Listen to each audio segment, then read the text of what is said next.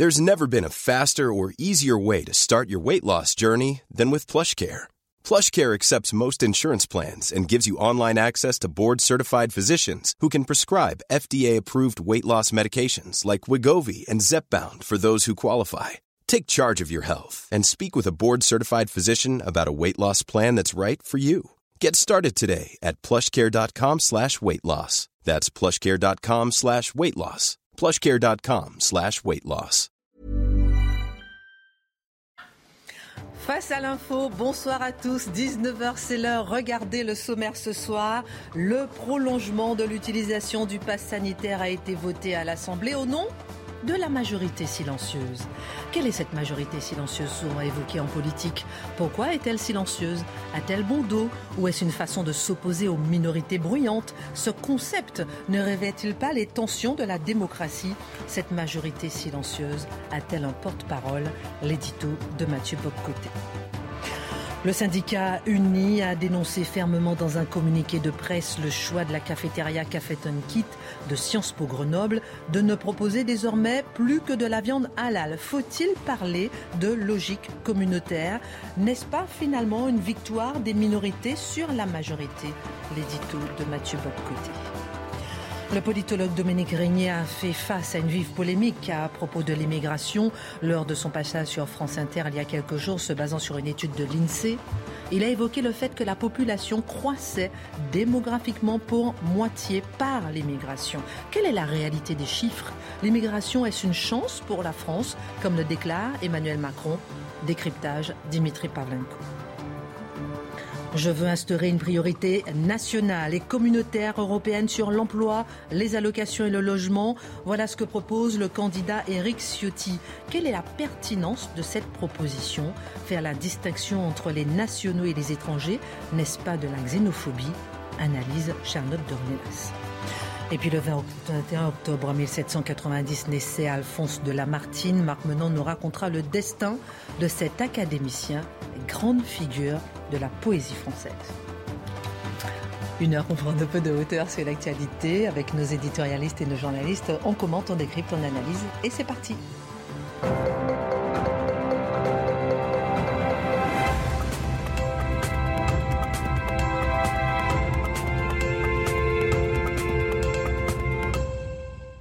Bonsoir à tous. Euh, Charlotte, ça va? Vous, vous, avez passé une belle journée sans nous hier? manqué, mais Ah bon, ah ben voilà, c'est ce qu'on a envie d'entendre. Je vous ai vu piloter un drone. Non, j'ai regardé faire. C'était trop bien. On veut, on veut tout savoir. Ah, vous avez touché aux armes avec Eric Zemmour? Non, non, j'ai pas touché aux armes. J'ai- regardé, euh, j'ai regardé comment euh, ces drones, qui sont décidément des machines pleines d'avenir, je suis pas sûre que ce soit une bonne nouvelle tout le temps, mais Oui, c'est impressionnant. Non, c'est intéressant, très intéressant. Ça va, mon Marc? Oui, oui, oui, je décolle sans drone. Ah oui, vous décollez tout le temps.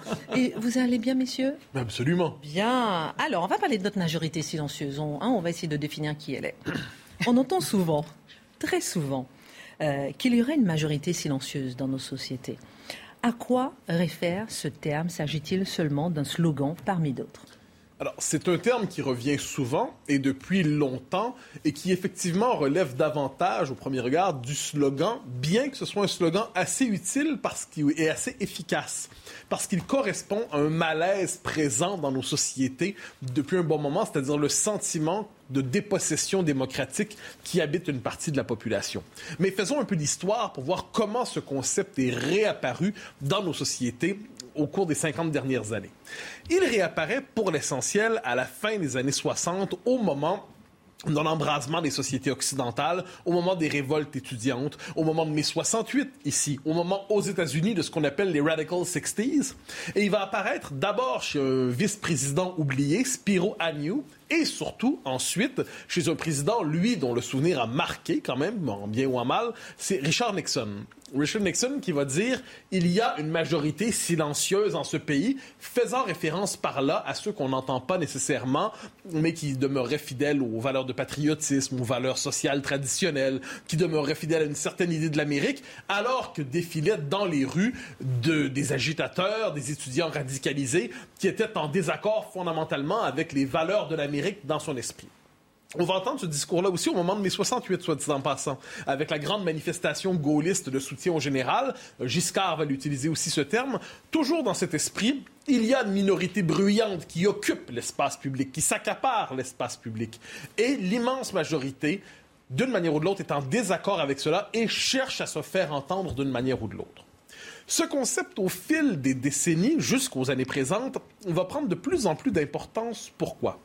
Parce qu'effectivement, entre les préférences populaires, hein, ce qu'on pourrait appeler les choix populaires, et les décisions du système politique portées par l'élite, ou simplement l'évolution des mœurs ou des valeurs dans le système médiatique, dans l'université, dans les lieux qui produisent en fait les normes culturelles, le désaccord sera de plus en plus marqué, d'une certaine manière, entre les élites politico-médiatiques et plus encore culturelles et médiatiques, et la population dans son ensemble. Donc cet écart va se creuser peu à peu.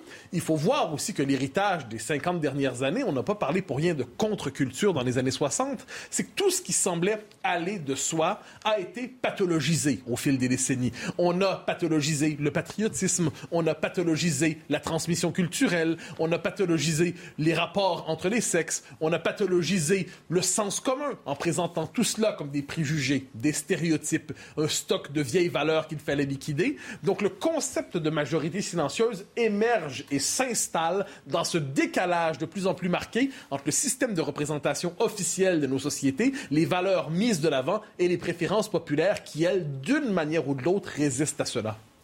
Est-ce que vous avez des exemples concrets sur... Euh, Quelques-uns quand même. D'abord, par exemple, les concepts sont essentiels. Ensuite, on voit des exemples. Alors, la question du patriotisme d'abord, tout simplement. Le rapport à la nation. Le rapport à la nation demeure dans l'immense majorité de la population fondamentalement positif. Nous aimons nos pays, nous aimons nos patries, nous aimons l'idée que notre peuple puisse et doive durer. L'idée de nation a été assimilée par une partie significative des élites, soit au, au mieux, c'était au passé. C'est-à-dire, bon, mais c'est une tendresse sentimentale pour les jours passés, mais cette idée n'avait plus d'avenir. Au pire, c'était assimilé à la xénophobie et au racisme. C'était assimilé au... Euh, c'était l'idée de la France moisie, pour reprendre la formule de Philippe Solaire sans d'autres temps. Donc cette idée, le rapport à la nation, il y avait un décalage très net. Et on avait toujours un moment d'émotion quand un homme politique osait dire qu'il aimait son pays. On avait l'impression qu'il transgressait alors le dogme médiatique, ce qui était, soit dit en passant, le cas. On l'a vu sur la question de l'immigration et surtout l'immigration de masse. Il y a un désaccord fondamental des populations à l'idée d'une grande transformation démographique telle qu'on la connaît aujourd'hui. Mais ce changement fondamental des paramètres de l'existence de nos sociétés s'est imposé malgré leur volonté, quelquefois au nom du droit, quelquefois au nom d'une rhétorique économique. Mais le résultat, c'est qu'il n'y a jamais eu d'engagement populaire pour euh, l'immigration massive telle qu'on l'a connue et dont on connaît les effets aujourd'hui, comme le notait, soit dit en passant, dans son dernier livre, Marcel Gauchet. Sur la justice, le sentiment, Charlotte nous en parle souvent, le sentiment d'un côté d'une justice qui n'est plus capable de punir, qui est dans l'idéologie finalement de tout pour euh, réhabiliter le criminel et on oublie quelquefois la victime. On voit aussi autour de cette question cette espèce de décalage entre le, système de préférence officielle et ensuite les préférences populaires. Dernier exemple en date, un de mes préférés dont je parle souvent et qui touche à l'actualité, cette idée un peu étrange, apparemment dominante aujourd'hui dans les milieux médiatiques, que hommes et femmes sont désormais des catégories optionnelles parce que la fluidité identitaire serait la nouvelle norme sexuelle anthropologique. Ah, c'est quand même, du point de vue de l'histoire immémoriale de l'humanité, c'est un peu étonnant comme idée. Bon, et le commun des mortels, quand on lui apprend ça, euh, est plutôt moqueur. Bon, tout ça pour dire, le décalage est là. Mais il est aussi présent, il faut bien le voir, le concept de majorité silencieuse, quand vient le temps de parler des minorités elles-mêmes.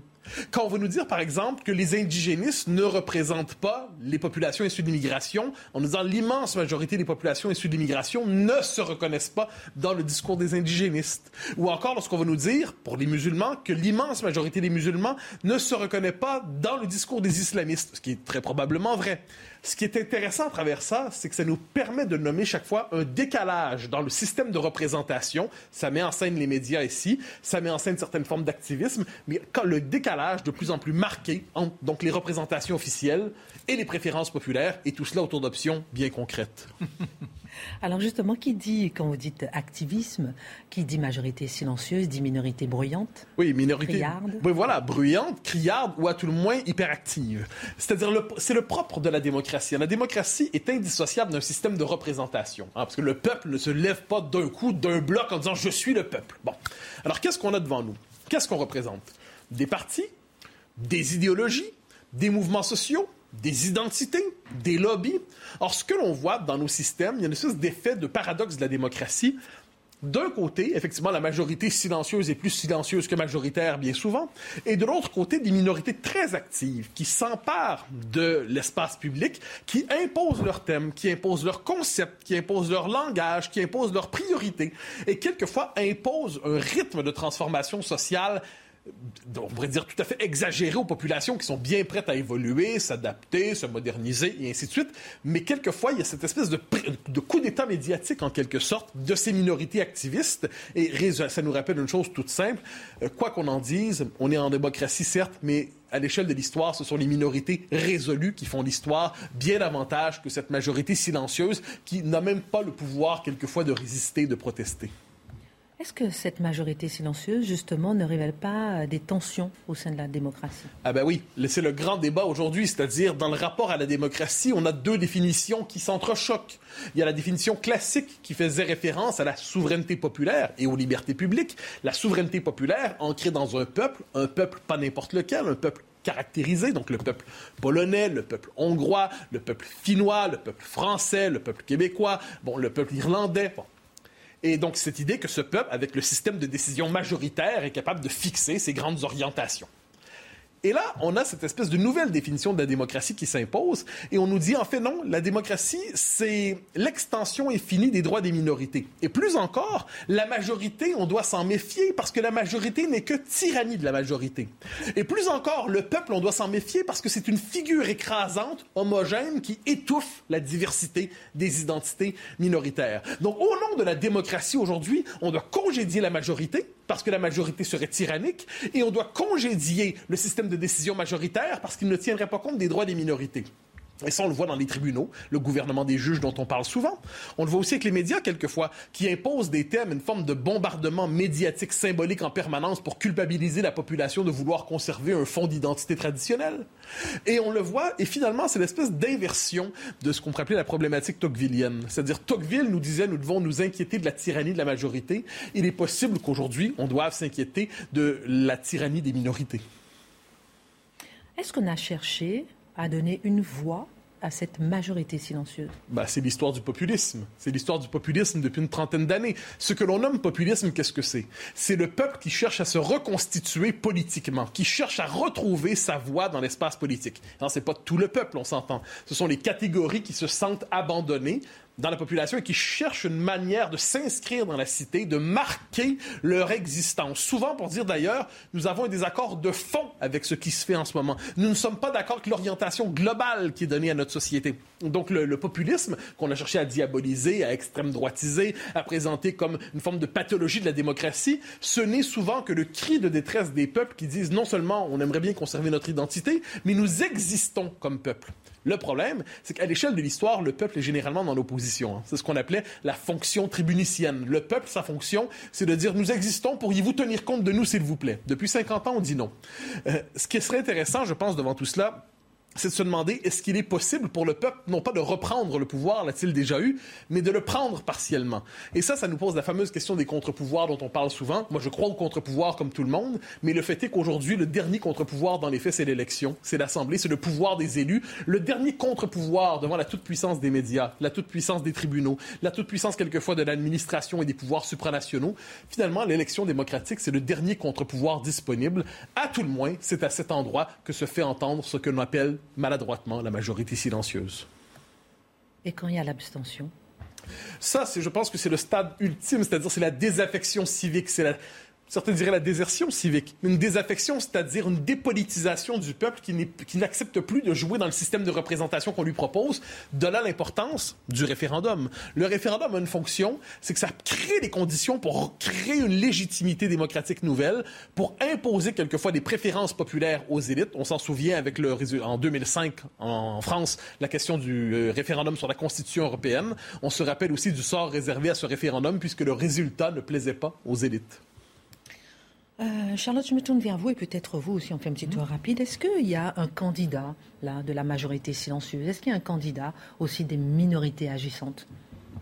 Il, y a, plusieurs candidats des minorités agissantes. Ça dépend des sujets, en fait. Le sujet qui a développé Non mais oui, le, le, sujet qu'a développé euh, Mathieu essentiellement sur cette question de l'attachement à la nation, on pense évidemment d'une part à Éric Zemmour, mais on pense aussi, notamment dans la diabolisation euh, au Front National, euh, devenu le Rassemblement National, pardon, euh, et, à une partie de la droite qui essaye justement de renouer avec cette question-là. Mais la question de la majorité silencieuse, elle va dépendre aussi des sujets qu'on propose. C'est ce que disait Mathieu en début. C'est surtout un argument politique où on se dit, mais finalement, je pense comme la plupart des gens. Et quand on ne pense pas comme la plupart des gens dans son pays sur un sujet, on explique que les valeurs de la démocratie, et un député qui nous l'a dit il n'y a pas longtemps, les valeurs de la démocratie valaient mieux que la démocratie elle-même. je, n'ai toujours pas compris le sujet, mais, en fait, je pense qu'il y a un mouvement double. Il y a d'un côté, vous parliez, enfin Mathieu parlait de, Tocqueville. Tocqueville disait aussi le risque de la démocratie euh, libérale telle qu'elle est aujourd'hui, c'est l'amollissement des volontés, parce qu'au bout d'un moment, on se, on se dépossède euh, nous-mêmes du pouvoir qui nous est donné, et de l'autre côté, effectivement, la culpabilité permanente sur une majorité silencieuse, en fait, qu'on pourrait appeler le bon sens sur beaucoup d'autres sujets, et la conjonction des deux est des et devient compliqué. Merci euh, beaucoup, euh, ma Charlotte. Merci beaucoup. Euh, dans un instant, on va parler dans la deuxième partie du syndicat étudiant uni qui a dénoncé fermement le choix de la cafette, la cafétéria en kit de Sciences Po d'imposer la viande halal aux étudiants. On en parle dans un instant. Qu'est-ce qui est derrière ce symbole? On va se tourner vers vous, Dimitri, pour parler de cette polémique. Le politologue Dominique Régnier a, fait, a, fait, face à une vive polémique. Hein. On parle d'immigration justement, euh, euh, depuis cette polémique et bien sûr, évidemment, même avant aussi, euh, et sur France Inter,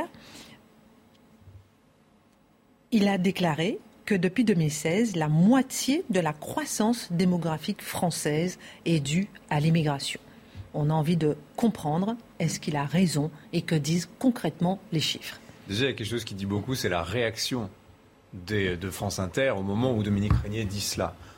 C'est impensable. Vous comment ça La moitié de la croissance démographique sur une année pourrait être due à l'immigration. C'est impensable. C'est forcément une fake news. Bah, en fait, pas de chance. Il se trouve que Dominique Régnier disait ça de tête après avoir lu justement les derniers chiffres de l'INSEE, document d'avril 2021. C'est consultable publiquement. Vous tapez euh, immigration INSEE. Vous allez voir, c'est le premier résultat sur lequel vous allez tomber, qui fait le bilan euh, de, de, comment dire, de la croissance démographique française depuis sur une échelle de temps qui, qui est assez longue. Hein. On, a des données comme ça sur, euh, sur, sur plus de 50 ans. Et alors, que disent ces fameux chiffres sur cette année 2017 précisément? Sachant que ce que dit l'INSEE sur 2017 vaut pour 2018, vaut pour 2019. 2020 fait un peu exception pour les raisons du Covid, mais enfin bon. 2017, euh, 44% effectivement de la hausse de la population provient bien de l'immigration. Qu'est-ce qu'on immigration, immigré, soyons clairs sur les, sur les, sur les termes, ça veut dire personne née étrangère à l'étranger et qui réside en France. Je suis né au Mali, je viens du Mali, j'ai la nationalité malienne et je viens en France, j'ai toujours ma nationalité malienne, je suis staté euh, recensés dans les statistiques donc comme étrangers. En revanche, mes enfants, moi malien, mes enfants naissent en France, ils sont français, donc ils ne sont plus considérés comme étrangers. Alors ça veut dire quoi ces 44% ben, Je vous donne les chiffres bruts, vous allez voir. En 2017, la population française a augmenté de 318 000 personnes. 56% de cette hausse, c'est-à-dire 178 000, c'est ce qu'on appelle le solde naturel. Le solde naturel en démographie, c'est le ratio entre les décès et les naissances. C'est-à-dire qu'il y a eu 178 000 naissances de plus que de décès. Et le reste, pour arriver aux 318 000, c'est 138 000, c'est l'apport migratoire, 44%, c'est QFD. Donc effectivement, Dominique Régnier, là-dessus, il est imprenable. Mais la réaction, si vous voulez, nous informe beaucoup sur non pas le déni, mais le manque de savoir et de connaissance sur la réalité des chiffres. Moi, ce que je trouve intéressant là-dedans, c'est il y a ce 44% de l'apport migratoire qui va choquer beaucoup de monde. Mais en réalité, le plus intéressant, c'est qu'en fait, de cette croissance démographique, c'est que le solde naturel ne soit que de 56%. Ça nous informe d'une chose, qu'on est un pays qui vieillit, qui prend des rides, où il y a de plus en plus de morts chaque année, 600, 650 000 par an depuis quelques années maintenant, et il y a surtout de moins en moins de naissances. Il y avait 800 000 naissances euh, au début des années 2000 chaque année, on est tombé à 740 000 l'an dernier. Vous voyez, ça décroît, ça décroît. Euh, l'indice de fécondité se tasse, on était à 2,02 enfants par femme au début des années 2010. On est à 1,83 aujourd'hui. Ça veut dire qu'on est en dessous du seuil de renouvellement des générations. Et donc, mécaniquement, la part de l'immigration dans l'augmentation chaque année de la population française, cette part de l'immigration ne peut qu'augmenter elle était de 28%. La part de l'immigration dans l'augmentation de la population était de 28% en 2006. On est donc aujourd'hui à 44-45%. regardez les chiffres en France, parce qu'on parle de l'immigration. On a 6,8 millions d'immigrés en France, 6 800 000.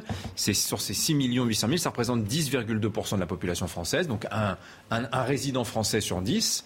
Euh, et si vous y ajoutez les descendants, donc les enfants qui sont considérés comme français, donc on a 7% de 27% de Français immigrés ou d'origine immigrée. Ça fait beaucoup, ça fait un gros quart de la population française. Ça n'est pas anormal comparé à nos voisins. Les Allemands sont à 24%, les Anglais à peu près autant, les Espagnols, les Italiens nettement moins. Là, c'est 10% à peu près immigrés plus leurs enfants en Italie, 14% en Espagne.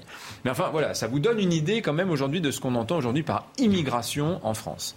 Je n'ai pas compté les illégaux parce que c'est un petit peu euh, à part, mais c'est 300 000 à peu près, 300-400 000 officiellement, peut-être plus, mais vous voyez, comparé à la masse des immigrés légaux, c'est plutôt anecdotique. Question importante que souvent on se pose et on n'a pas toujours la réponse. Ah oui. Qu'apporte l'immigration à la France est-ce que c'est une chance euh, pour la France, comme le dit Emmanuel Macron, ou bien comme le dit Éric Zemmour ou, euh, euh, Jean-Marie Le Pen, le contraire? Bah voilà, c'est-à-dire en fait la, perception que l'on a de l'immigration. D'un côté, Emmanuel Macron, les libéraux qui globalement considèrent que l'immigration est une chance pour la France, et puis de l'autre, ceux qui, comme Jean-Marie Le Pen, depuis 40 ans, il y a 40 ans, disaient l'immigration, le chômage de masse en France, il y a un lien évident. Je vais vous citer une étude qui date de 2014, donc c'est pas si vieux, c'est pas tout récent, mais c'est pas tout, c'est pas si vieux qui portait sur 194 pays. Donc c'est une vision mondiale de l'immigration. Que nous disait cette étude? C'était que 1% d'augmentation euh, de la population immigrée dans un pays, c'était 6 points de PIB. 6 points de richesse nationale produite annuellement. Ça veut dire que là, objectivement, il y a un bénéfice économique de l'immigration. Je ne parle pas des questions d'identité. Hein. Là, vraiment, je suis sur, sur, le, sur le pur économique. Mais par rapport à ces 6% pour 1% d'immigration, la France, bah, pas de peau, on fait beaucoup moins bien. Car pourquoi les, immigrés qui viennent en France sont bien moins qualifiés qu'ailleurs. Sur 10 immigrés qui viennent en France, en avez à peu près 40% qui n'ont aucun diplôme ou bien le niveau brevet ou assimilé comparativement au système éducatif des pays d'où ils viennent. Euh, et ce, ce taux de 40% sans diplôme, c'est le double de la moyenne nationale. C'est-à-dire qu'en France, si vous prenez les Français nés en France, vous en avez 20% qui n'ont pas de diplôme ou le niveau euh, brevet. Là, vous avez le double. Il y a ensuite un gros problème dans la population immigrée qui vient en France, le problème du sous-emploi. Regardez les chiffres, je crois que c'est assez parlant. Chez les immigrés, notamment qui viennent du Maghreb ou d'Afrique noire, on a un taux de chômage qui est 2,5 à trois fois plus élevé que dans la population générale. Là, vous avez le chiffre 8%, c'est le chiffre 2019. Aujourd'hui, le, chômage est un peu plus bas. Mais enfin, voilà, vous voyez, 24%. Et en plus, ce chiffre monte ailleurs un petit peu plus pour les femmes que pour les hommes. Donc là, vous voyez, on a un problème économique qui explique pourquoi notre immigration, eh bien, elle est moins productive en termes de richesse nationale que dans d'autres pays. Pourquoi ces immigrés sont-ils plus au chômage que les Français? Alors, il y a ceux qui vont vous dire, bah, parce qu'ils viennent profiter du système. Il n'y a pas forcément que de la mauvaise volonté. Vous avez des gens qui veulent aussi travailler, mais qui maîtrisent mal la langue. Ça, c'est un sacré, frein à l'emploi. Il y a aussi que des gens viennent diplômés de leur pays, mais ces diplômes ne sont pas reconnus. Je vous donne l'exemple d'un déménageur à qui j'ai eu affaire. Il était docteur en histoire dans son pays en Europe de l'Est, mais son diplôme n'était pas reconnu en France. Le, voilà obligé de, faire le déménageur. Vous voyez, il y a aussi, cet effet-là. Et puis, vous avez aussi, on ne va pas se le cacher, il y a des entreprises qui ne veulent pas recruter aussi des, des immigrés. Je ne parle pas de celles qui recrutent des immigrés clandestins parce qu'effectivement, il y a un avantage économique à faire travailler des gens moins chers non déclarés. Bah, résultat de nos immigrés légaux occupent en France des postes qui sont pénibles, qui sont souvent mal payés. C'est le ménage, la sécurité, le gardiennage, la livraison, etc.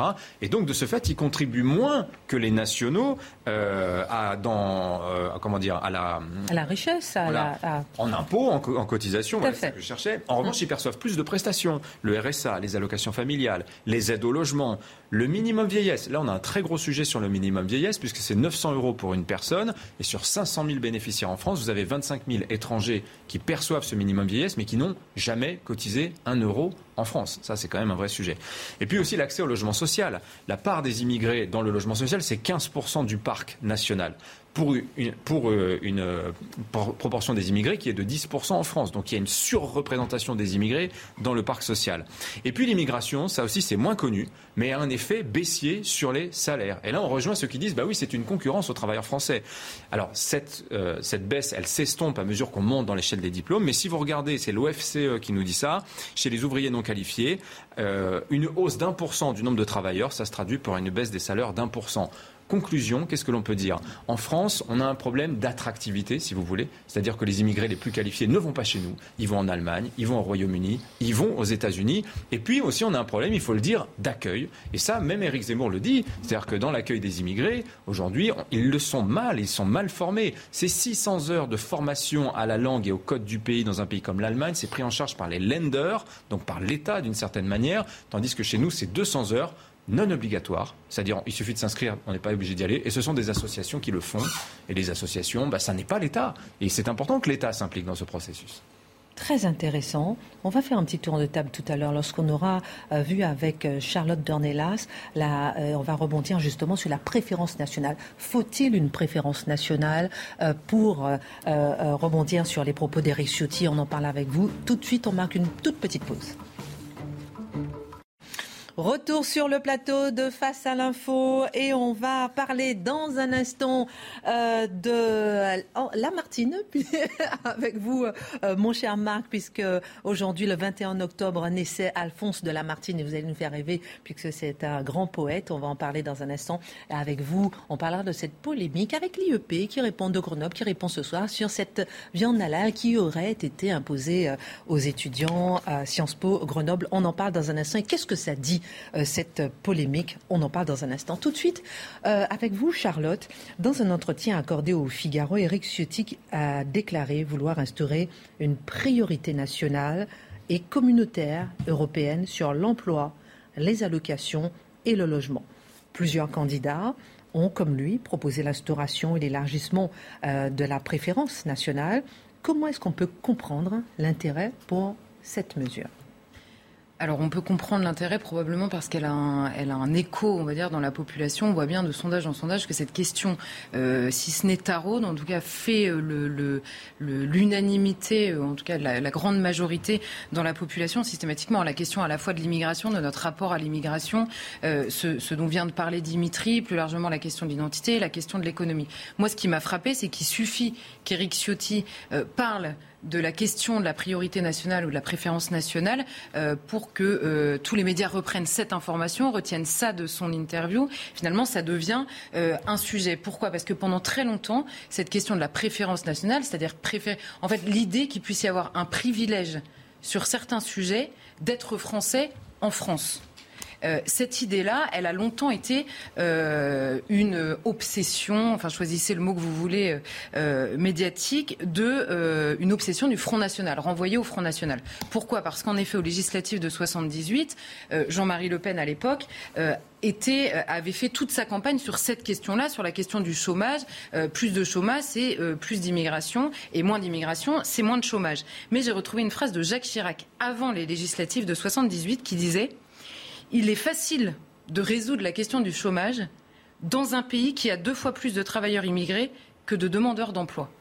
Jacques Chirac, hein. juste avant 78, juste avant cette législative. Donc c'est finalement une idée euh, euh, qui courait au-delà euh, des marges du Front National, mais qui a été clairement identifiée et puis tenue par le Front National pendant de longues années. D'ailleurs, Marine Le Pen continue à le dire aujourd'hui. Et si Éric Ciotti Éric Zemmour ou Marine Le Pen continuent à dire qu'il faut l'inscrire notamment dans la Constitution, c'est parce que la question se pose. On a des normes euh, constitutionnelles et conventionnelles, c'est-à-dire nationales et européennes, qui nous empêchent de le faire. Quelle est la distinction? C'est que, vous savez, dans le préambule de la Constitution et donc dans la Convention de l'Union européenne, il y a cette idée que tous les hommes naissent libres et égaux en droit.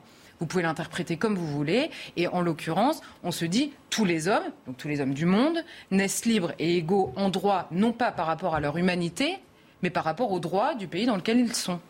C'est ça l'interprétation. Et c'est là qu'est le glissement aujourd'hui sur la question de l'emploi, du logement et, euh, des prestations euh, sociales. Et donc, il faudrait inscrire dans la Constitution, c'est ce qu'a fait Monaco, par exemple, il faudrait inscrire dans la Constitution qu'un étranger a les mêmes droits que les nationaux, sauf quand il y a des droits qui sont réservés aux nationaux. on a l'impression qu'il faut réinscrire dans la Constitution que de plus deux font quatre euh, sur tous les sujets à peu près. Mais euh, là, en l'occurrence, c'est cette question. Alors, ce qui est intéressant, c'est que moi, cette question m'étonne. En fait, je me dis toujours, mais comment est-ce qu'on peut hurler quand on dit que dans un pays, euh, moi, je me souviens avoir visité des pays où même vous allez visiter un, lieu touristique et vous avez les prix pour les habitants du pays et pour les étrangers. Parce que c'est plus cher pour les étrangers, d'abord parce que l'accès à la culture du pays est favorisé pour les gens qui y habitent, et d'autre part parce que quand vous venez visiter le pays, on se dit autant que ça ait un avantage, notamment sur la question du tourisme. Ça ne gêne enfin, ça ne gêne personne partout dans le monde, sauf en Occident, où ça gêne parfois les Occidentaux eux-mêmes, ou plus exactement une partie de leurs élites. Et moi, je pense systématiquement, je me dis le rapport à euh, l'étranger ou, le national dans un pays. On, se dit, on dit souvent que la nation, c'est une famille euh, des familles. Donc prenons l'exemple familial qui nous aide à comprendre le rapport euh, aux nationaux ou aux étrangers. Un père de famille, s'il y a deux enfants qui se noient en même temps, il ne peut en sauver qu'un. Or, parmi les deux, il y en a un qui est le sien. Lequel va-t-il sauver en premier? Le sien, évidemment. Est-ce que ça veut dire qu'il déteste l'autre Est-ce que ça, lui, ça veut dire qu'il lui dénie euh, son humanité? Est-ce que évidemment non. Simplement, ça n'est pas son fils. Donc, on préfère systématiquement les siens à ceux qui ne sont pas les siens, tout simplement. Il y a une distinction qui est évidente et qui ne veut pas dire. Je dis ça parce que souvent, on est accusé de xénophobie. C'était euh, effectivement dans votre introduction, et beaucoup de gens disent en fait, si on fait une distinction entre un national ou un étranger, on bascule sur la question euh, de, la de la xénophobie. Et pour vous, non et alors, pour moi, non, et, euh, évidemment. Alors, on dit soit c'est raciste, soit c'est xénophobe. Bon, raciste, je balaye euh, d'un revers de main, puisque évidemment, euh, il est question de nationalité, en l'occurrence, et non pas de race. Donc, c'est pour vous dire à quel point les mots n'ont plus aucun sens. Ensuite, la question de la xénophobie. C'est la distinction entre, encore une fois, est-ce qu'on a la nationalité? Est-ce que c'est un privilège sur certains sujets d'avoir la nationalité dans un pays? Est-ce qu'on peut encore dire la différence sans être accusé de discriminer euh, dans un sens extrêmement négatif, apparemment, ça n'est plus possible. Pourquoi? Parce qu'on retombe en permanence sur euh, ce, dont parlait déjà Mathieu tout à l'heure, c'est cette espèce de, de volonté euh, d'émurge en fait du progressisme permanent. Il n'y a plus de différence entre l'homme et la femme. Il est discriminant de continuer à la faire, c'est-à-dire de continuer à la constater en l'occurrence, parce que c'est pas nous qui la créons. Il n'y a plus de différence entre un national ou un étranger, et c'est méchant, c'est euh, de la haine que de constater cette différence à l'intérieur même euh, euh, d'un pays. Mais en fait, il y a une contradiction évidente dans ce discours à la fois progressiste et en l'occurrence immigrationniste. C'est que vous savez, il y a une ancienne qui dit l'immigration est une chance pour la France puisque l'autre est une richesse. Donc parce que la différence est une richesse, mais si vous constatez qu'il y a une différence sans vous attarder sur le fait qu'elle soit une richesse ou pas, alors là, c'est discriminant. Donc en fait, vous ne pouvez accepter de voir que l'étranger est différent que pour vous réjouir et vous dire finalement il va m'apporter énormément de choses. Vous, vous n'apportez plus rien, la France n'apporte plus rien à personne. C'est en permanence, ce sont en permanence les étrangers qui doivent tout nous apporter. Mais donc euh, c'est bien qu'il y a une différence. Vous voyez la contradiction qu'il y a dans ce discours euh, elle-même. Et puis par ailleurs, il y a toujours cette question de, du, du rapport un peu de l'humilité, du personnel politique à l'humilité, c'est-à-dire qu'aucun aucune, aucun élu n'a été élu par les Français pour sauver le monde, en fait. Il faut le rappeler en permanence. C'est très triste. On adorerait qu'ils aient les pouvoirs de sauver le monde entier, mais ils ont été élus, en l'occurrence, en premier, par un peuple et pour un peuple, qui est en l'occurrence le peuple français. Merci euh, beaucoup, euh, Charlotte, pour votre regard. On fait petit tour de table justement sur les deux. Sur les deux, qu'est-ce que ça vous évoque justement cette préférence nationale à la lumière des chiffres que nous avez donnés tout à l'heure sur l'immigration? Ben, euh, D'abord, je constate qu'il existe sur certains points une préférence nationale. Je regardais la question des droits universitaires pour les étrangers. Le gouvernement Macron a dit qu'il faut les augmenter pour les étrangers parce que c'est un élément d'attractivité. Et là, précisément, alors, il n'y a pas une préférence nationale, mais il y a la logique que décrivait Charlotte tout à l'heure sur une tarification différente. Si tu viens de l'étranger et que tu considères que la France est un endroit attractif, c'est normal que tu payes davantage. Euh, après, sur la question de la préférence nationale, le sujet, effectivement, c'est le rapport à l'emploi. Mais par exemple, l'histoire de la famille, je trouve intéressante parce que le père euh, immigré, donc qui est né à l'étranger avec sa nationalité étrangère face à son fils, qui est né en France, qui lui est français, le fils doit-il prendre l'emploi du père? Oui, on est sur des cas quand même qui sont quand même extrêmement contrariants. Et je voudrais juste rajouter une chose, c'est tout à l'heure je vous ai dit 1% d'immigration, c'est 1% de salaire en moins. On a 10% d'immigrés en France, je vous l'ai dit tout à l'heure. Est-ce que ça signifie que les salaires en France seraient 10% plus élevés si jamais euh, on n'avait pas d'immigrés en France? Alors Donc vous voyez, il n'y a, pas une préférence nationale, la question ne se pose pas là. Mais disons qu'il y a une défaveur faite aux nationaux par la présence des immigrés en France. Moi, je considère que l'immigration, elle, elle, est une chance pour la France dans la mesure où elle est maîtrisée, elle est contrôlée, dans une perspective de vieillissement et besoin d'avoir des compétences.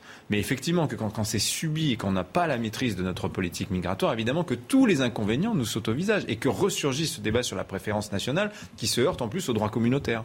Marc et ensuite Mathieu. Bah, le point, je ne vais pas revenir sur ce que vous avez dit qui est extrêmement clair. En revanche, je butine dans votre premier édito sur euh, la notion de former les gens quand ils arrivent chez nous. Parce qu'on on n'est pas là avec son petit bagage en se disant tiens, je sifflote et puis il fait beau dans ce pays-là, il n'y a pas trop de soleil, je vais m'y installer, j'aurai quelques droits.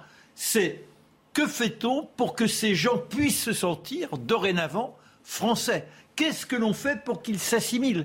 Il est invraisemblable de constater que trop de gens, ne, après des années La responsabilité de présence, repose sur qui?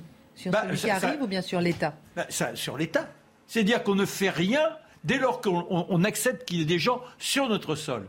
Il faut qu'ils sachent ce que nous sommes, à quoi correspond notre société, qu'est-ce que la laïcité, pourquoi chez nous ce n'est pas la religion qui l'emporte? Bien leur expliquer d'abord avec un traducteur que là, ils soient en situation de choisir. Vous prenez un engagement. Vous savez donc que dorénavant, ce ne sera pas votre conscience confessionnelle qui l'emportera. Vous vivrez en citoyen, donc en oubliant que vous avez des rituels qui correspondent à votre croyance. Et puis après, il vous faut posséder la langue. Sinon, vous serez perdu, vous serez obligatoirement un individu de seconde zone. Sans la langue, vous n'existerez pas. Donc, on va vous donner des cours. Ce sont des éléments essentiels. Mais pas pour, pour devenir français, euh, c'est obligatoire la langue, il y a des courriers. Mais non, mais, mais- mais je Bon, peux vous ah, assurer, vous avez des gens qui, dix ans après, Oui, ne parlent toujours pas français. Je vous donne le mot de la fin, euh, Charlotte, euh, sur ce sujet dans un instant. Et Mathieu, votre regard euh, sur ces deux chroniques, à la fois euh, l'immigration est-elle une chance pour la France et à la fois la préférence nationale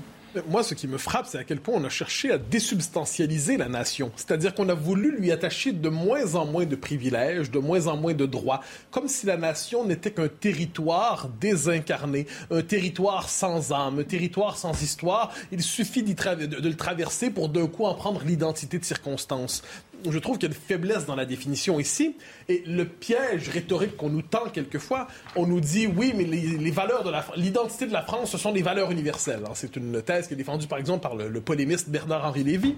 Eh bien, ce qui est intéressant à travers ça, c'est de dire on vide la nation de sa substance, on la vide de son identité et on ne la définit que par sa prétention à ne pas avoir de singularité. Ben, dès lors, effectivement, euh, la, France perd toute identité. et Elle, elle prétend s'en donner une en embrassant l'universel au grand complet. Mais c'est une espèce de jeu de définition qui nous fait perdre le contact avec la réalité des choses. L'universel, en l'occurrence, c'est l'universel français. Donc Ah, c'est mais- là, c'est là où il se fourvoie. C'est-à-dire qu'il faut reprendre les bases. C'est cet universel-là que l'on offrait aux autres. Et aujourd'hui, on dit, ils viennent d'une autre façon et dit, mais c'est leur universel. Ça n'a plus Ah, rien à ah, voir. c'est une chose Et qui ensuite, m'obsède- Charlotte. qui m'obsède quand je viens en France et quand j'y suis, c'est que les, les Français parlent avec passion de l'universel, mais ils oublient à quel point c'est très, très, très français que d'avoir ce rapport à l'universel. Et on le voit notamment dans la gauche républicaine, qui est convaincue d'incarner l'universalisme, mais c'est un universalisme très français, donc très national. Alors, Charlotte, le dernier mot Oui, la préférence nationale est souvent évoquée sur la question économique. Et évidemment, on part de là, et c'est ce que dit Eric Ciotti. Donc il y a aussi la question de l'attractivité. On dit en permanence, pour contrôler à nouveau notre immigration, il faut rendre ce pays moins attractif. Mais là où j'insiste, c'est que la préférence nationale a été déniée sur beaucoup d'autres sujets que le sujet économique. Qu'on voyait que l'Union européenne définit désormais refuse l'assimilation pour les pays qui la composent en disant désormais culturellement ce devra être un enrichissement mutuel des cultures. Donc quelqu'un arrive avec une culture étrangère, notamment dans l'immigration extra-européenne, très étrangère à la culture européenne.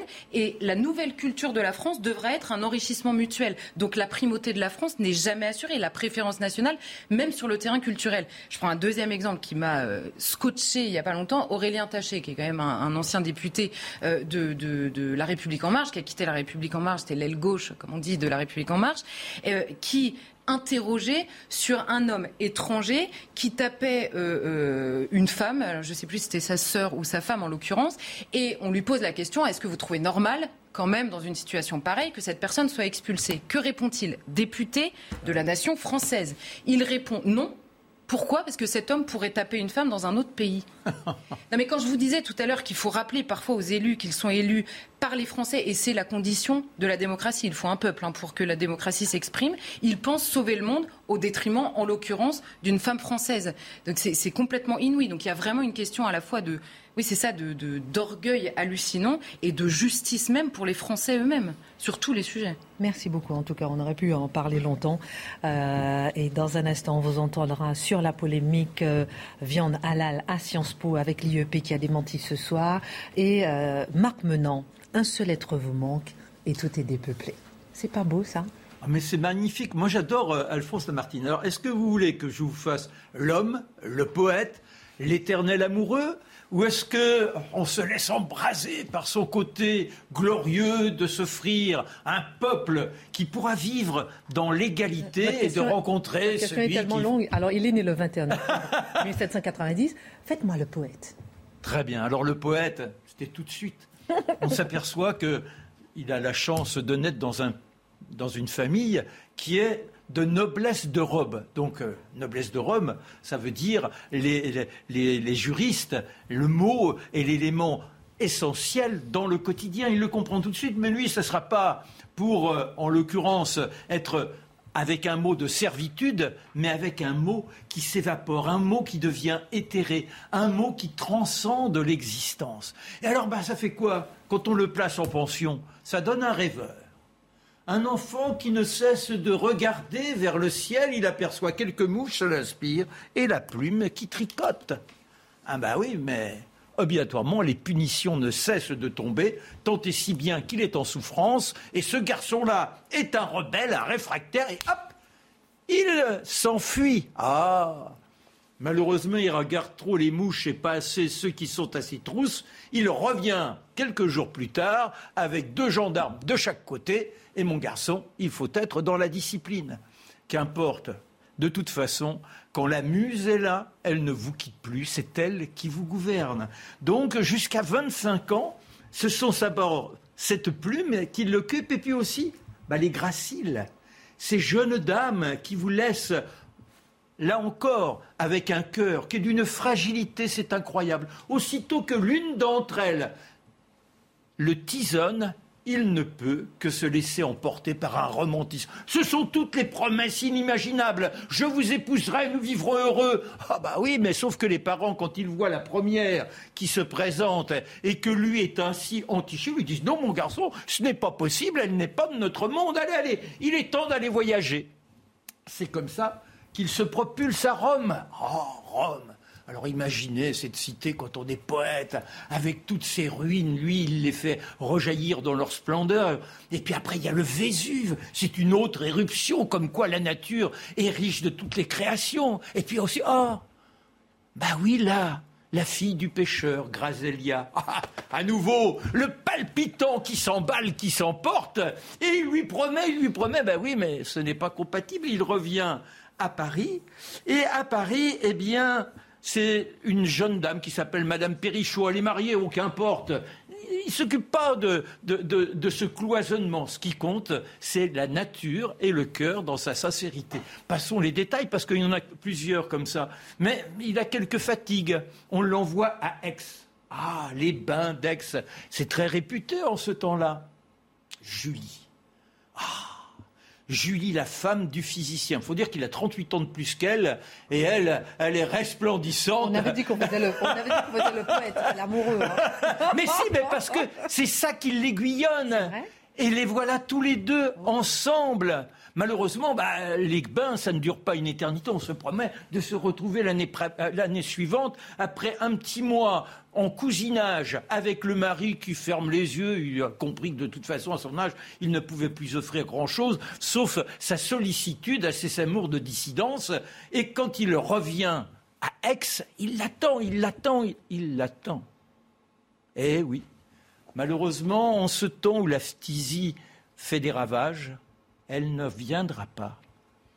Elle meurt avec un crucifix dans les mains et elle l'embrasse, laisse un petit mot et le petit mot et le crucifix sont adressés à Lamartine. Jamais il ne les quittera. Oh, ça n'empêchera pas à nouveau d'avoir ces emballements, d'avoir également une complice à tous jamais, c'est Madame Birch.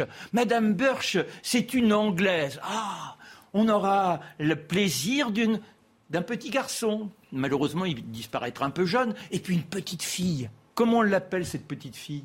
Julie. Non, Julia. Ah. Forcément. bien Julia. Et la vie politique, j'ai pas le temps d'évoquer l'homme politique, mais il voit quand même les bouleversements de notre société, la souffrance du peuple, et lui qui est issu d'une bonne famille, eh bien, il compatit, il voudrait que le monde se réforme. Il y a les trois glorieuses, oh, il, il voudrait être député, député, il se présente aux élections. Mais dans ce monde de turpitude, il a peur. Il a peur de quoi Bien éventuellement d'être soumis à quelques attentats. Alors il a à ses côtés, en attendant le résultat, son pistolet. Il n'est pas élu. Et ça sera un voyage en Orient pour oublier tout ça. Avec qui? Avec Julia.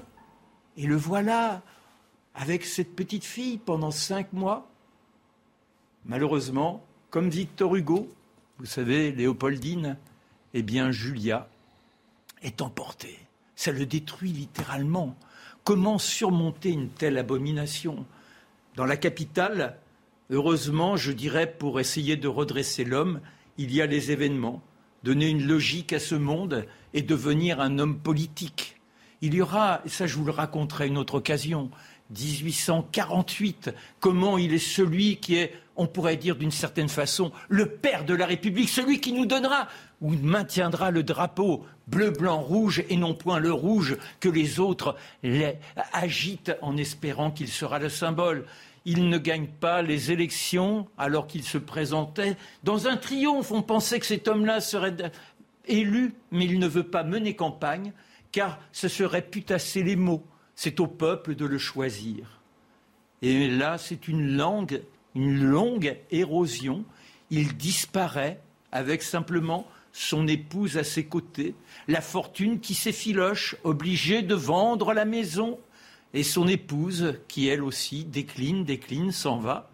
Il reste seul avec sa petite nièce, le pouvoir qu'il a maudit Napoléon III, oh Napoléon III qui lui accorde une pension, une petite maison à Passy, et puis la maladie, l'apoplexie et les derniers instants.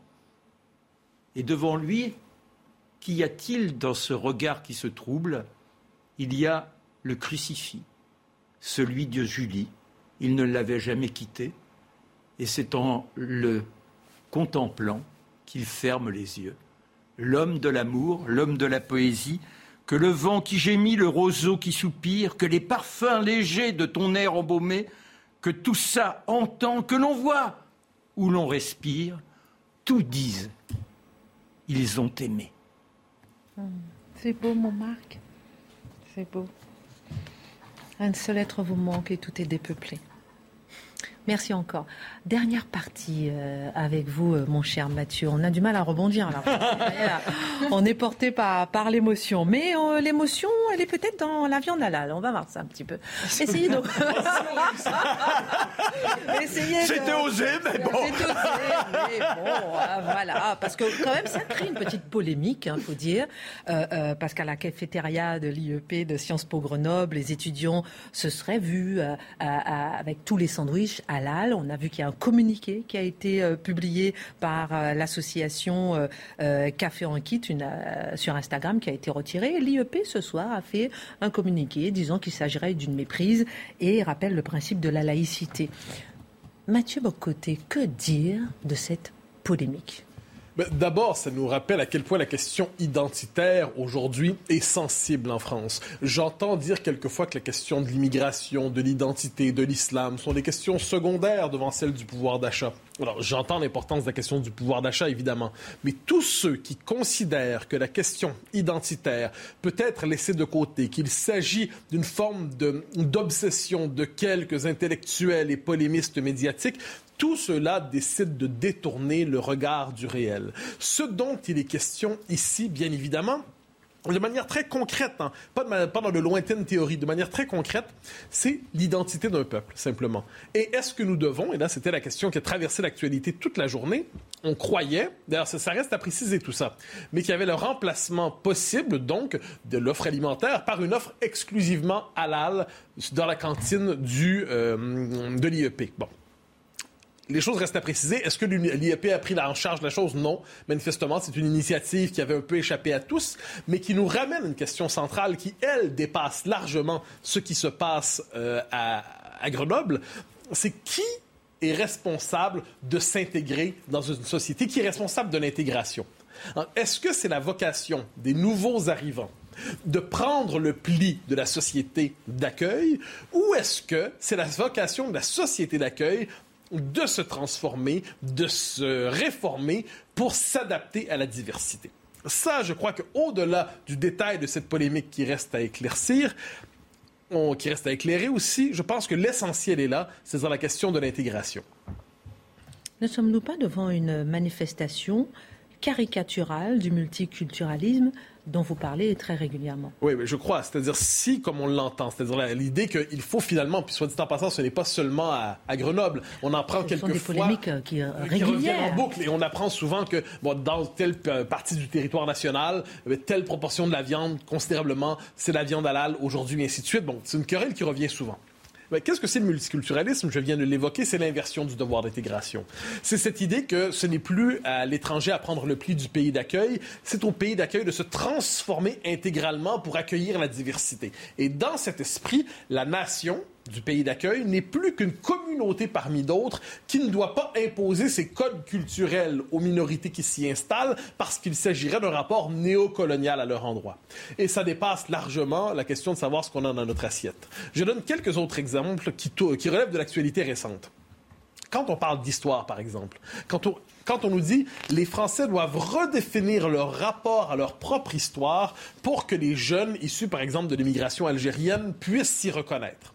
C'est fascinant. C'est-à-dire qu'on va dire que pour que les jeunes issus de l'immigration algérienne s'identifient à la nation française, la France doit développer un regard algérien sur elle-même, sur son histoire c'est un renversement complet de l'histoire. C'est-à-dire que la France amende sa représentation, par exemple, de la guerre d'Algérie, sur un mode plus critique ou moins critique, qu'importe, la question n'est pas là, mais ça doit demeurer un regard, français. Mais quand la France se voit obligée d'intégrer la mémoire FLN dans la définition de son patrimoine mémoriel, eh bien, ça nous dit finalement c'est un pas vers ce multiculturalisme qui consiste à inverser, dans ce cas-là, le référent mémoriel, à inverser les souvenirs de la nation, à reporter sur soi un regard autre quand les indigènes de la République disaient qu'il fallait considérer euh, Dien Bien Phu, la, défaite en Indochine, comme une victoire du point de vue de l'histoire nationale, parce que c'est une victoire des principes universels sur l'intérêt égoïste de la France. Ils plaident ça, c'est une thèse qu'ils avancent. Eh bien, c'est une manifestation de cette logique multiculturaliste radicale. Quand on nous dit, et là on tombe sur des questions autrement plus euh, musclées, quand on parle de la question de l'islam, de la présence de l'islam dans l'espace public, et la question du voile, quel est le problème avec la question du voile? Est-ce que c'est le fond de la croyance, ce que je crois? Non, les gens sont libres, on est en démocratie, les gens croient ce qu'ils veulent. C'est le comment je crois. C'est une manière d'inscrire sa référence religieuse dans une identité communautaire qui veut pénétrer l'espace public et qui veut d'une certaine manière, coloniser l'espace public à partir d'un imaginaire religieux qui est historiquement étranger à la France. Et donc, on a cette idée, non seulement, on change le rapport à la croyance, donc on impose à un pays laïque, on impose à un pays laïque une manière de croire dans l'espace public qui relève de la religion. J'appelle ça, moi, des signes de vertu religieuse ostentatoire. Mais au-delà de ça, on impose aussi au pays un nouveau paysage mental, dans certains cas, un nouveau paysage sonore. on en a parlé tout récemment avec ce qui se passait à Cologne, quand l'appel du muezzin sera désormais l'appel à la prière sera entendue dans la ville à la manière d'un appel à la prière parmi d'autres. Il y a les cloches des églises, il y a l'appel à la prière des musulmans, comme si finalement la tradition catholique ou chrétienne était une tradition parmi d'autres en Europe. Tous ces éléments participent aujourd'hui à cette logique du multiculturalisme et c'est ce qui fait que quand on a un événement comme à Grenoble, eh bien on l'accueille avec une inquiétude identitaire réelle qui dépasse cet élément, cette polémique. Coloniser, le mot n'est pas un peu fort? Il est fort dans la mesure. La question de savoir ce qu'on entend par coloniser. Si c'est un moment dans l'histoire du monde, la colonisation européenne, évidemment que le, terme serait fort.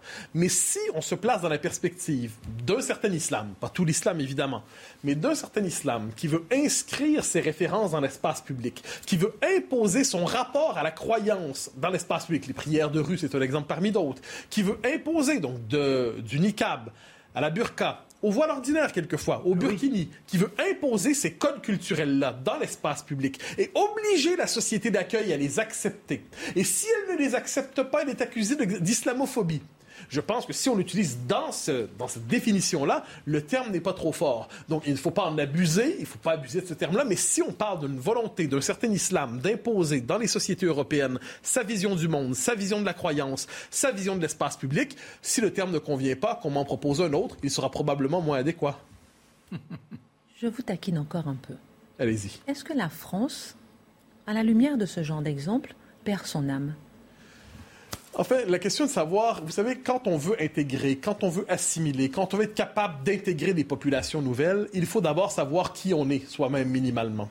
Or, quand on est occupé à mutiler la représentation de son histoire nationale, quand on ne conserve de son histoire nationale que des pages pour lesquelles on doit s'auto-flageller en permanence, puis s'excuser, puis dire qu'au fond des choses, le racisme traverserait notre histoire, quand les deux grandes traditions qui fécondent l'histoire française, hein, c'est-à-dire d'un côté, c'est un vieux pays chrétien, et de l'autre côté, c'est un fier pays laïque. Eh bien, ceux qui croient, et ça c'est qu'on doit, qu'une des deux traditions doit abolir l'autre, qui oublient que ces deux traditions se fécondent l'une de l'autre et font de la France un pays avec une identité qui n'est pas contradictoire de ce point de vue, je dirais, mais qui a ces paradoxes, euh, des paradoxes euh, qui créent une certaine richesse d'identité.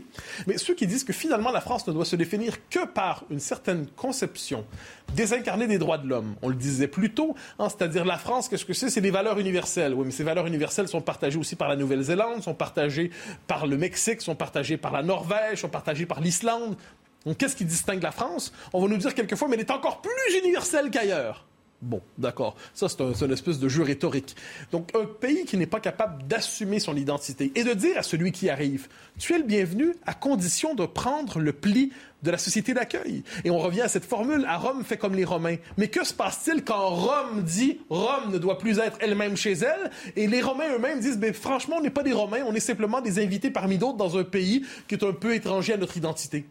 Alors, on a cette espèce de logique de désincarnation identitaire et on en paie le prix un jour parce que pour certains, le point d'aboutissement de l'ouverture, c'est la négation de soi. Est-ce qu'il faut, dans des cas comme ça, qu'on pourrait constater des sanctions alors, c'est toute la question. C'est-à-dire, j'ai l'impression que devant ces, manifestations de communautarisme, comme on dit, de pénétration de l'espace public par un certain islam militant, mais ça dépasse la question de l'islam, soit dit en passant, mais tout ce qu'on sait faire, c'est réagir à la controverse du jour, ce qui fait qu'on est très, très, très réactif d'ailleurs. On se choque, on est en colère. Je pense que c'est une vision d'ensemble qui s'impose. Et ça, on revient à une question fondamentale qui touche, à mon avis, à la philosophie politique, mais aussi à la politique réelle. Il faut restaurer politiquement les mœurs du peuple français. C'est-à-dire que rappeler que les mœurs françaises, l'identité française qui dépasse les valeurs de la République. Moi, la République, je trouve, c'est un régime politique qui est tout à fait remarquable et qui a engendré un certain rapport aux politiques en France très exigeant, très bien. Mais les mœurs françaises, l'identité française ne s'y épuise pas. Mais si on garde tout cela en tête, il y a cette idée qu'il faut reconquérir symboliquement, politiquement, culturellement l'espace public pour que les mœurs françaises ne soient jamais considérées comme optionnelles ou même exagérées ou même coloniales en leur propre pays. Hein, c'est l'inversion finalement du rapport au, au, mot, encore une fois. Autrefois, le colonialisme consistait à imposer ses valeurs chez les autres, sa culture chez les autres. Aujourd'hui, c'est même imposer ses propres valeurs chez soi. Alors ça, c'est un vrai problème, me semble-t-il. Donc je crois que restaurer en son propre pays, pour chaque pays, c'est vrai pour les Italiens, c'est vrai pour les Irlandais, c'est vrai pour les Britanniques, c'est vrai pour les Québécois, c'est vrai pour les Français. Rappelez l'idée qu'un pays a droit à sa propre personnalité collective, son âme, pour reprendre votre, terme, et que ça doit marquer les comportements. Je n'ai pas l'impression que c'est faire violence à la société libérale que de dire ça. C'est simplement rappeler qu'il n'y a pas une interchangeabilité générale des sociétés, que chaque pays a son âme et qu'elle doit marquer d'une manière ou de l'autre le, le paysage social, les interactions sociales. Il nous reste deux minutes. Une dernière question. Est-ce qu'on peut aller au-delà de l'indignation? Alors, l'indignation n'est pas toujours mauvaise. Hein. C'est-à-dire, on a raison de s'exaspérer devant euh, l'abus d'indignation, parce que c'est quelle est l'indignation du jour? Bon. Tout à fait. Cela dit. Au-delà de ça. Mais elle est par ailleurs nécessaire, car celui qui ne s'indignerait pas devant, par exemple, le Burkini, celui qui ne s'indignerait pas devant les prières de rue, celui qui ne s'indignerait pas devant euh, la ségrégation sexuelle qu'on légitime au nom d'un texte religieux, eh bien, celui qui ne s'indigne pas a déjà capitulé mentalement. celui qui, s'est habitué, celui qui ne s'indignerait pas devant ce qu'on appelle les incivilités, il a déjà capitulé. Mais on passe de l'indignation, il y a le basculement nécessaire vers l'art politique, vers la décision politique. Et je crois que ce qui se dégage dans les années présentes, dans nos pays, en France en particulier, mais pas seulement, c'est comment une fois qu'on a constaté que l'immigration massive a transformé nos pays, que le multiculturalisme a inhibé l'expression de, de l'identité de nos pays, que la possibilité même de se dire fier de son pays était vue comme une marque de xénophobie ou de racisme. Mais que faire à partir de là? C'est la difficile traduction de cette exaspération en une politique qui ne peut pas se faire en 4 ans, en 5 ans, en 7 ans, en 12 ans. C'est la tâche d'une génération, c'est la tâche de deux générations de reconquérir symboliquement son propre pays, reconquérir politiquement son propre pays. À l'échelle de l'histoire, ça dépasse nos, nos, petites vies. Alors nos vies sont essentielles, Dieu sait qu'on y tient avec raison, mais elles s'inscrivent dans une chaîne, dans une continuité. Je crois que le rôle de nos générations aujourd'hui, c'est de garder vivante la flamme de l'identité de nos pays, la flamme de l'identité française, pour s'assurer qu'au fil des, prochaines années, des décennies, il y a une véritable renaissance de ce point de vue, d'une certaine manière d'être français qui n'avait rien de déshonorant. Pour vous, il y a encore une flamme. Ah oui, absolument. Il n'y a aucun doute là-dessus. c'est l'illusion de l'élite, l'élite silencieuse. On a commencé par c'est l'élite silencieuse et qui laisse tout faire. Merci beaucoup, mon cher Marc. Merci à tous. Excellente suite de programme. Tout de suite, Pascal Pro et ses invités.